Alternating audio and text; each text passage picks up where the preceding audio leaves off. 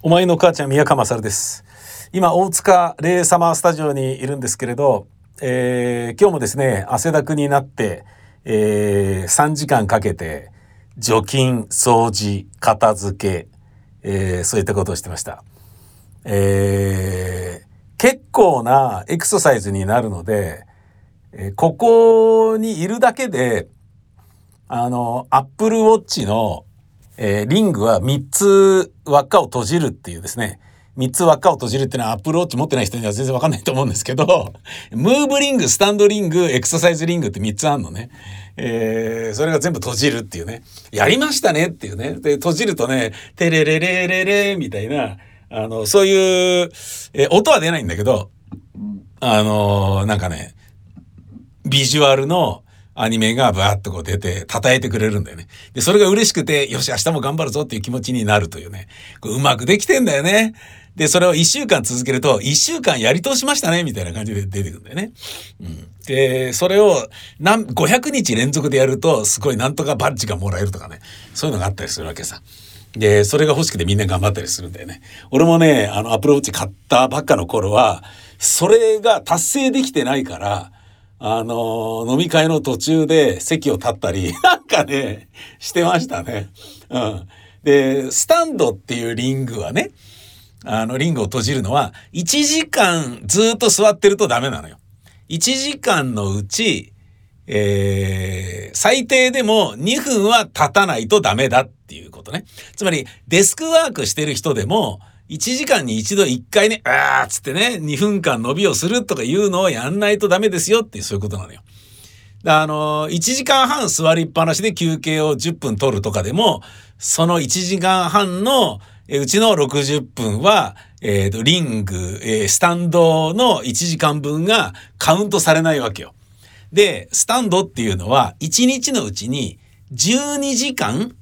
えー、それを埋めるといいと。だ12時間起きてる間、まあ起きてなくてもいいんだけど、昼寝してもいいんだけど、24時間のうち、えー、任意の、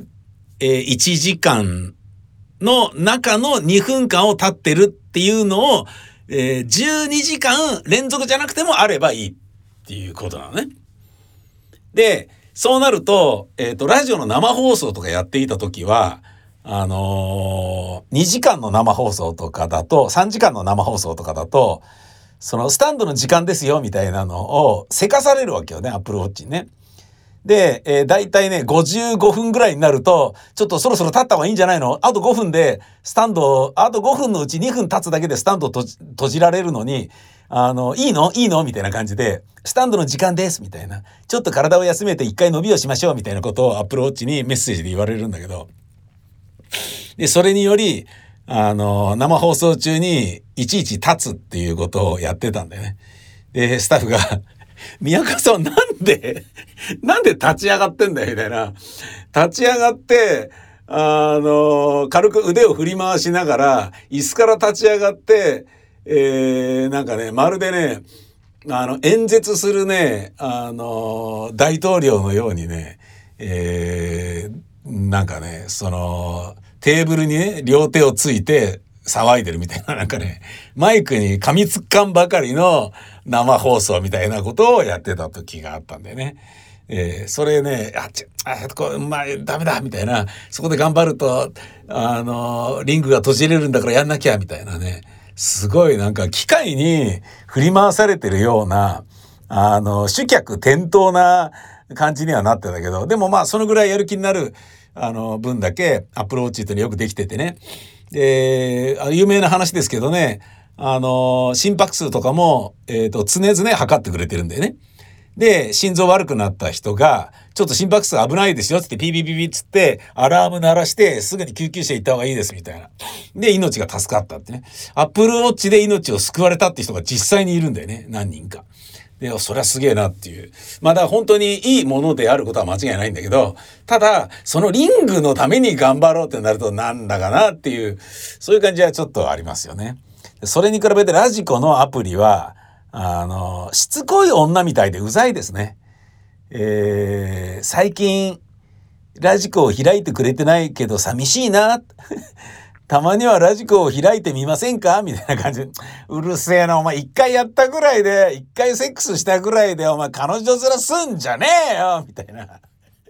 なんかね、そんな感じですよ。アプリダウンロードしたからって、いつもいつもラジコ .jp 聞くと思ったら大間違いだぞってめみたいな。あの、そういう気分にね、なんかなるような、あの、うざい感じのアプローチの仕方が、あの、ラジコのアプリなんですよね。まあだからやっぱね、あの、一日の長ってことなんじゃないですか？やっぱ、ね、ちゃんと IT のプロはその辺分かってるよねっていうね、そういうことなんだろうな。わかんないけどね。うん。えー、ともあれ。えー、そのね、汗だくになりながらの掃除が終わったんですけれど、えー、今週末、あの、スタジオのレンタルがあって、もうね、あの、いいですよって僕言いました。もう。あの、お客様入れてやっていただいて構いませんと。もうね、これ以上、えー、なんか、文化が、えー、死ぬところを、あのー、見過ごしている場合ではないような気がしますっていうことを言ってね。あのー、今まではそのレンタルしてくださった方も、あの、割とね、ほぼほぼ毎月のようにレンタルしてくださってる方なんだけど、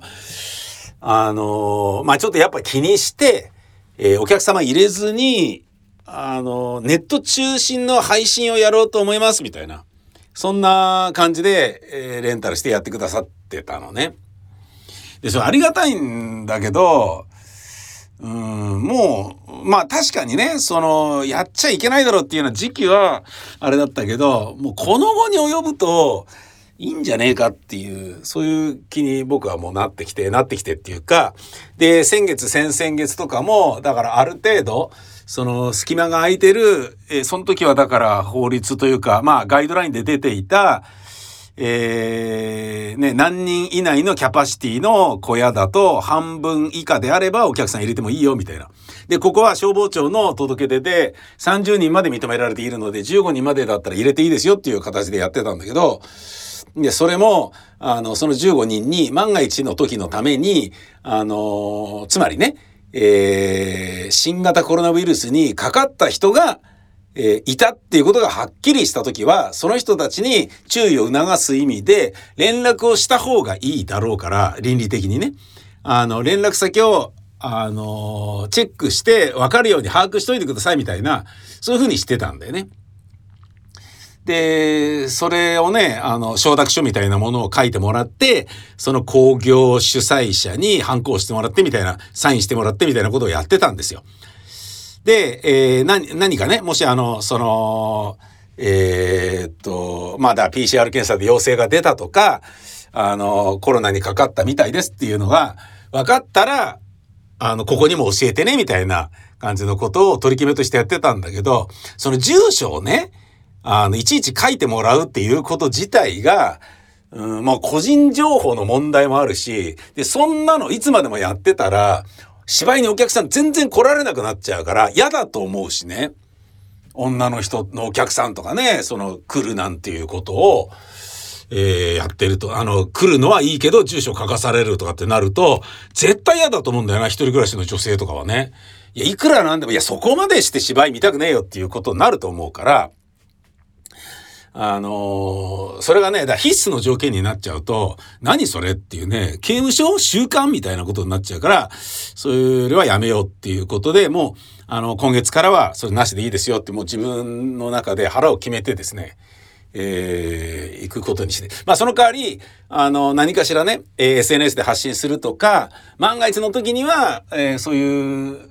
あの、手立ては、当然のごとく用意しておいていただければっていうことにしたんですよね。で、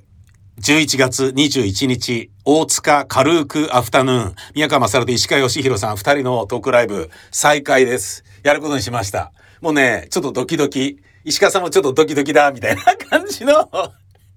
石川さん弱っちいからね。石川さんは弱えーっていうね、石川義弘のオールナイトニッポンで弱えーっていうコーナーやってましたからね。えーあまりにも石川さんが弱いから、その時作家だった俺が、弱えーっていうコーナーを作って、弱い、弱い部分を、俺って弱えーっていうのを自虐的に笑いましょうっていう、そういう投稿コーナーだったんだけどね。なんとかかんとかなんだけど、お姉さんになんとかって言ったらなんとかって言い返されたので、分かった、ごめんね、と言ってしまいました。弱え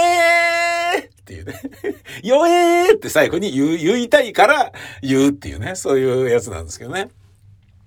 えー、まあ彼もあの、弱いので、弱い、弱いじゃない、弱いって言うと失礼だな。弱えので 石川義弘さん弱い、弱えので、あの、なんかもう久しぶりですよ、みたいな感じで、ちょっとね、あの、浮き足立ってる感がちょっと面白かったですね。うん。石川さんはね、あの、強胆に見えてね、あの、繊細ですからね、とっても、すっごい心優しい、あの人なので、それがね、またあのなんだろうな、人の良さにね、こう、現れてますよね。年取るとどんどんね、あの素敵なおじさんにね、おじさんって言ったら失礼かな。いつまでもあんちゃんっぽいところはね、変わらずありますけど、魅力的な部分は変わらないし、増してる気がしますね。そういうあの、弱っちい部分と あの、相まってね。うん。えー、いつもテーマを決めておりますが、今回は、グラサンモグラ地上絵編。ね。グラサンモグラ地上絵編。ね。もうね、今まで巣ごもりしていたために、私と、えー、石川さんも、えー、まるでね、モグラのように日光に浴びずに、アンダーグラウンドに身を置いて、本当にアンダーグラウンドですよ、僕は。地下のスタジオにいて、ね、あの、タレントや、えー、うちのスタッフが出入りするたびに、あの、除菌してね、あの、リング3つ閉じるみたいなことをずっとやり続けてましたから、それはそれは本当にまさに文字通りのアンダーグラウンド生活だったんですけど、えー、この度、えー、人前に出るということで、日の元に、えー、ななんていうの？白日のもとにあ、なんかちょっと違うな、これ。レトリカルな、あのー、間違いだ。えー、要はお客さんの前に出るよってことなんですよ。ただ問題があります。えー、このご時世で、えー、お客様が来ていただけるのかっていうことがちょっと問題ですね。大丈夫なのっていうね。来てもらえるみたいな。あの、覚えていただけてる僕たちのことをみたいな。覚えていただけていますか？こういうトークライブがあったということをっていうことが、もう何しろ心配。で、えー、俺はこれから石川さんに連絡しようと思ってるんですけど、一人でもお客様がいたら、やりましょうね。っていう こと言ってますね。一人でもいたらやりましょうと。ええ、ゼロだったらちょっと考えましょうと。ゼロだったらやんないで解散かみたいなね。あの、感じもありますし、なんかビデオ撮ってっていうことでもいいですけど、ねあの、お客様来ていただけたらいいな。なんかね、やっぱ、あの、石石川義弘さんはシンガーソングライターなので、あの、ライブがメインでしょ？トークライブは当然ね、あの、全然ね、もう100分の1ぐらいの、えっ、と、機械だと思うんですけど、まあそ、そんな少なくもないかもしれないけど、要はライブハウスでね、歌って演奏してなんぼっていう、あの、方ですけど、芝居小屋以上にライブハウスは本当にしょっぱいみたいで、まだ一回もやってないって言ってましたね、石川さんも。全然やってないよ、つって。で、俺はね、石川さんのね、動向を、あのー、キャッチアップしていると、YouTube チャンネルやったりなんかしてね。やればいいのにって俺前から思ってたんだけど、全然できそうにねえし、もういいよ、それわかんないからいいよ、みたいな感じだから、もう教えてあげるのに、みたいな感じだったんだけど、ついにやり始めましたね。やるじゃないかっていうね。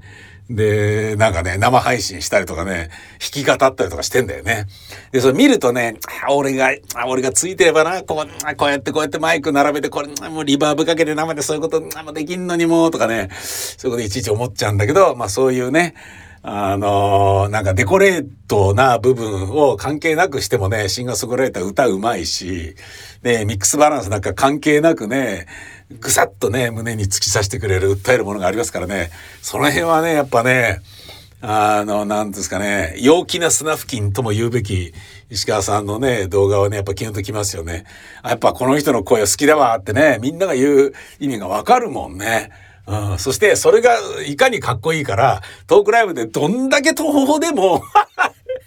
そんなこと言っちゃ失礼だな。あの、人間らしい側面があっても、あの、全然こうね、なんだろうな、バランス取れてるっていうかね、素敵だなっていう、そういう感じするんだよね。うん、そういうことをね、石川さんやられてましたけど、で、ライブハウスも全然で、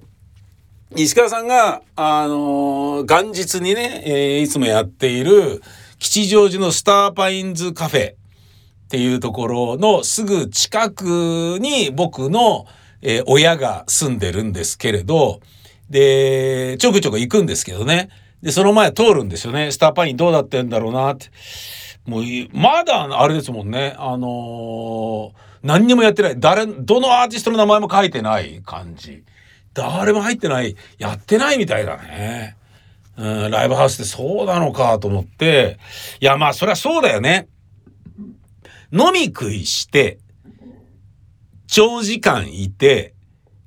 っていうところだから、ちょっと分が悪いですよね。で、そうなると、で、そういう状況をね、鑑みるにつけ、で、まあ、あのー、うちのね、えー、と、事務所にもライブハウスからいくつか問い合わせがあって、実は、あの、お宅で作っている番組の、えー、あの番組のテーマ曲を歌っているバンドの人から紹介を受けたんですけど、受けたライブハウスどこどこのあのものなんですけれど、えー、もしよかったら、あの、ラジオの公開収録とか、えー、そういったことをうちを利用してやっていただけませんでしょうかみたいな、なんかね、そういう、あの、申し入れというか、ご提案をいただいたりなんかしてね、話を聞くとやっぱしょっぱいみたいでね。で、あ、まあ、そりゃそうだよな、って思うよね。ライブハウスってね、お酒飲むしね。うん。でね、そのまったりとね、あの、やるのがあれだし、で、歌うからね、あの、当然ね、あの、マスクとかして歌うのは違うでしょと思うからさ。えー、ちょっとなかなかね、難しいものがあるよね。フェイスガードして歌ったところで、でフェイスガードの前にマイクやったってね、逆方向にね、自分の顔に跳ね返ってる、あの、歌をどうやって拾うんだみたいなことになっちゃうから、もうわけわかんないんだよね。うん。いや、ちょっと当然なかなか難しいと思うんですけど、で、そうなると、あの、まだマシなのかって思ったんですよ。演劇側は。なので、えー、もうちょっとトークイベント11月は21日。12月は19日。もう年内2回やることにしました。で、演劇も、えー、もう年明けて、なるだけ早めにやろうと今思っています。で、それを最初はね、えー、変な言い方ですけど、お客様が来ない、えー、捨て公演みたいな感じになっちゃうと思うんですよ。下手すれば。だけど、それを何度も何度もやっていくうちに、もうこんだけ宮川さんたちやってんだから、もうそろそろ行ってもいいんじゃねえかっていうふうに、お客様が、いや、行きたいな、やっぱりなっていうふうに思っていただくようにするためには、回数やんなきゃダメなんだなと思ったんですよね。しかも堂々とやってる公演の回数が増えれば増えるほど、いやもうそろそろ行っていいんじゃないかみたいな。で、要は結局、映す映さないとかよりも、あの、お客様が、あの、ライブハウスやアトリエ公演とか、これ地下のね、狭い、えー、大塚レイサマースタジオとかに、あの、行こうっていう気になるかならないかの話じゃないですか。ねわざわざ行く気にはならないよな、みたいな感じがまだあると思うんですよ。だけど、やっぱり見たい映画は見たいだろうしってなってくると、行きたいディズニーランドはデートで行きたいし、みたいに少しずつ解禁していってる状態でしょ？で、そこでね、なんかこう探り探りながら、これだけね、あのー、なんだ、例えば飲食店みたいにね、あのー、ディスタンスをこれだけ取るようにしておりますので安心してお越しくださいみたいな、そういうような、なんかこう、探り探りではなく、やりますみたいに、もうしようと思ってますね。はい。飲食店はね、食べるから、飛沫も飛ぶだろうし、当然マスク外さなきゃいけないでしょ？だけど、劇場っていうところは、あの、ここのね、スタジオみたいに狭いところでもお客様にマスクをしていただくっていうことはお願いできると思うんですよね。あの、まあ、なんかね、今回、えー、受付でね、いつもお菓子とかを、あの、ご自由にどうぞみたいな置いてましたけど、それやめるんですけど、それに、代わりとしてね、あのー、ね、咳するようなね、えー、ことがあると、他のお客さんにも、えって思われるかもしれないからっていうことで、えー、ドリンクをね、あの、ご自身で持ち込むのはどうぞご自由にっていうふうにしようと思ってるんですよ。ドリンクに関しては。で、それを見てる最中にね、ちょっと喉潤す意味で飲むっていうのも、その時にマスクを外しにしても、そのマスクをまたつけてもらうっていうことをやってれば、問題ないと思うんですよね。あの、ライブみたいに歓声を上げるものではないから。